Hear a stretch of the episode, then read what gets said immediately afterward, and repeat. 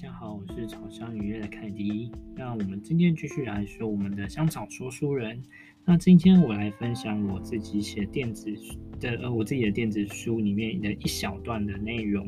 那我的电子书的书名叫做《你不知道的香草小秘密》。那目前呢，呃，插图正在绘制中。等到我们的插图师绘制完插图之后，其实我们就可以把这本书上架了。所以还请大家再稍等稍等，到时候上架也请大家多多支持。那我们今天要说这个香草植物，它叫做细香葱。嗯，它也算是一种料理食物了。那它本身呢，是一种国外常常会使用到的一种虫，但是跟台湾的虫是一样，都是虫科虫属的植物。但是它跟台湾我们在常菜市场买到那种虫吃起来，它的气味比较柔和。那它有一个比较特殊的别名，叫做虾夷虫。那这个虾夷虫呢，其实它是原产于欧美温带国家。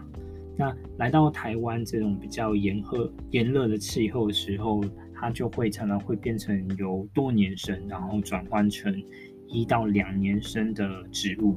那也比较难越越过台湾的夏天，因为台湾夏天就是很很热，然后又很湿，有时候台风天来的时候又很湿，这样子就比较难越夏。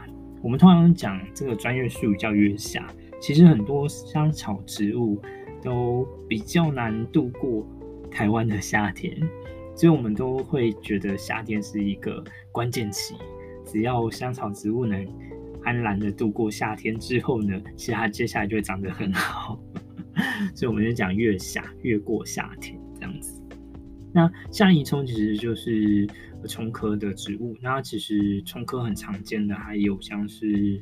大蒜啊、洋葱这种韭菜，这些都是葱属的葱属家族的一份植物。那虾虾以葱的外形跟我们看到青葱比起来，它其实很细、很娇小许多。那加热过后呢，其实葱葱科这种植物，呃，青葱、虾以葱这种植物，经过加热过后，它的香气会被高温破坏，所以它比较适合新鲜食用。我们在那个。在料理的过程之中，其实我们都是最后才把葱段的什么加下去啊。葱段可能会先爆香，那比较轻的部分好像都会最后再加，对不对？其实就是因为高温的时候，其实葱的香气会被破坏掉。那我们听到这个呃虾夷葱这个别名啊，其实是源自于日本的名字。然后呃，日本早期呢，在北海道与东北附近有野生的这个虾夷虫。当时呢，它的北海道的原住民叫做阿伊奴人。在古日本的时候，日本居民就称这个呃北海道的原住民为虾夷，所以北海道为虾夷地。在然后虾夷葱又是北海道的 野生的一种葱属植物，所以才会有这个虾夷葱的名字。如果呃家里有这种虾夷葱的话，其实嗯、呃、它非常适合拿来。呃，做一些料理料理的用途，嗯，它的气味也跟我们一般吃到的葱是不太一样的，是比较温和的，甚至可以搬入呃马铃薯沙拉里面，也蛮适合的。所以如果大家有看到呃有来有在贩售虾夷葱的话，也可以试着去呃买回家种种看，呃嗯，如果你想要用的话，就剪一小段来吃，其实都可以就。很适合拿来做成料理。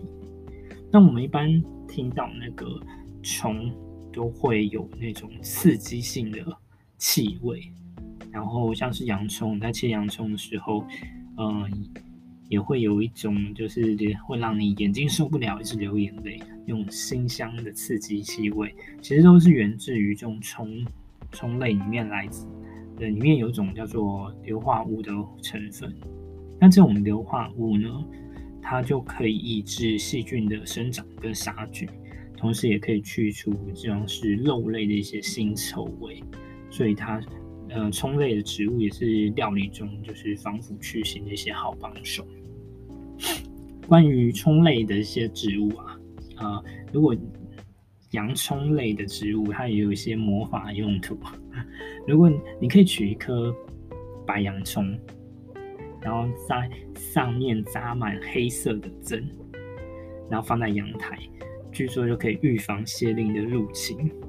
那有一个传说是，你可以用半颗洋葱或四分四分之一颗洋葱放在房间里面，可以吸收负能量与疾病。那我有听过这个说法，就是可能就是切一半的洋葱放在房间里面，你可以预防疾病跟预防得到感冒。我不确定，因为毕竟这些都是传说用途。我有看过有人有一篇报道，真的有写出在房间放洋葱可以预防感冒这件事情，是因为呃从洋葱里面的一些硫化物有杀菌的功效。但这个有点。嗯，有点可能有点言过其实，因为毕竟那么小一颗洋葱跟那么大一个房间比起来的话呢，呃，那是不是买空气滤净机会比较好一点点呢？对，所以大家也不用就是呃不用太过于迷信，那我们就听听，嗯，说不定就是有用，但也有可能没有用，你有兴趣也可以试试看。那甚至有一些早期有一些。呃，原住民跟一些呃魔法用途的洋葱的使用方式，他们会用呃洋葱的切面去摩擦你的受伤的处，呃身体的受伤处，然后借由想象呃身体的疼痛进入洋葱的画面，然后再把洋葱焚烧或者是切碎丢弃，那你的疼痛就会消失。就是他们。呃，早期西方古人的一些魔法用途，嗯，但但是胃溃疡的人呢，建议就是葱类的植物不要使用太多，以免加重你的病情。那我们今天就是分享一小段，嗯，我们的我自己写的电子书里面的一篇内容，就是西香葱，也叫做虾夷虫。那谢谢大家，我们就下次再见喽。谢谢，晚安。